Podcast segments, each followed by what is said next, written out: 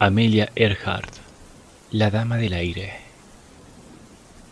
El 24 de julio de 1898 nació Amelia Earhart, la piloto más famosa de todos los tiempos.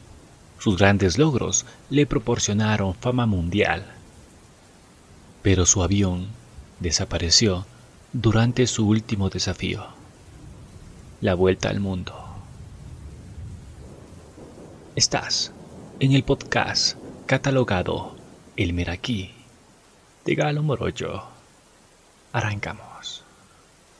El pasado 2 de julio se cumplieron 84 años del día en que se perdió contacto con la aeronave en la que viajaba la gran Amelia Earhart. Mientras intentaba completar un vuelo alrededor del mundo sobre la línea del Ecuador, a bordo de un Loque Electra 10E. No iba a ser la primera en dar la vuelta al mundo, pero sí iba a ser la que hizo el recorrido más largo. El primero de junio de 1937, Amelia Earhart partió desde Miami, acompañado por el aviador Fritz Noah, y tras recorrer alrededor de 35.000 kilómetros, con numerosas escalas en Sudamérica, África y Asia, arribaron a Lae, Nueva Guinea. El 29 de junio, solo restaban unos 11.000 kilómetros para llegar a la costa estadounidense. Claro, era sobre nada más y nada menos que el gigantesco Océano Pacífico. Amelia y Fred despejaron de Lae pasada la medianoche del 2 de julio, teniendo como destino a Howan Island una pequeña franja de tierra de 2.000 metros de largo por 500 de ancho, ubicada unos 4.113 kilómetros al noroeste. Allí estaba apostado el Itasca, un barco de la Guardia Costera estadounidense que tenía como misión brindar apoyo de radio al vuelo de Amelia Earhart. Hasta la actualidad existen bastantes controversias al respecto. La historia oficial dice que en su intento de aproximación a Holland Island, Amelia y Fred tuvieron inconvenientes en establecer una correcta comunicación con el Itasca. La última posición conocida de la nave fue cerca de las islas Nukumanu, unos 1.300 kilómetros en vuelo desde Lae. A las seis y quince, el barco de la Guardia Costera, conocido como Itasca, recibió una comunicación de la aeronave Electra, solicitando que el barco utilice su localizador de dirección para dar orientación a la aeronave. La misma se encontraba a unos 320 kilómetros de Howan Island. Lamentablemente, el Itasca no podía sintonizar la frecuencia de la aeronave por lo que Amelia y Fred no recibían respuesta alguna. A las seis y cuarenta y cinco, Amelia nuevamente volvió a solicitar orientación, estimando encontrarse a unos 160 kilómetros de la isla.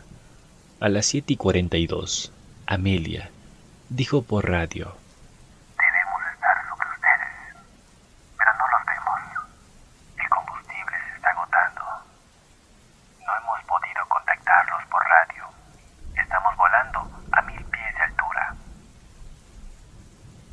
a las 7 y 58, dijo que no escuchaba al Itasca, o sea, al barco de la Guardia Costera, y les pedía que envíen señales de voz para así poder lograr una orientación. Como el Itasca no podía enviar mensajes de voz, lo hicieron por código Morse.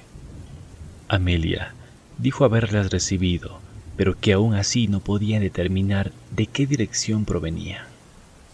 A las 8 y 43, Amelia realizó su última transmisión registrada, informando la posición en la que creían encontrarse y el peor de los silencios. A partir de allí se inició un inmenso pero fallido operativo de búsqueda y salvamento que costó más de 4 millones de dólares, el más costoso hasta ese entonces. Y se prolongó hasta el 19 de julio, cubriendo una área de 390 mil kilómetros cuadrados. Su esposo, George Putnam, también financió un operativo privado de búsqueda, sin resultados exitosos. Finalmente, el 5 de enero de 1939, Amelia Earhart fue declarada legalmente muerta. Entre los logros relacionados con la aviación que consiguió la gran Amelia se encuentra récord de altitud para mujeres, 14.000 pies. Primera mujer en volar como pasajera sobre el Océano Atlántico. Primera mujer en volar un autogiro. Primera persona en cruzar los Estados Unidos en un autogiro. Primera mujer en volar sola en el Atlántico. Primera persona en volar dos veces sobre el Atlántico.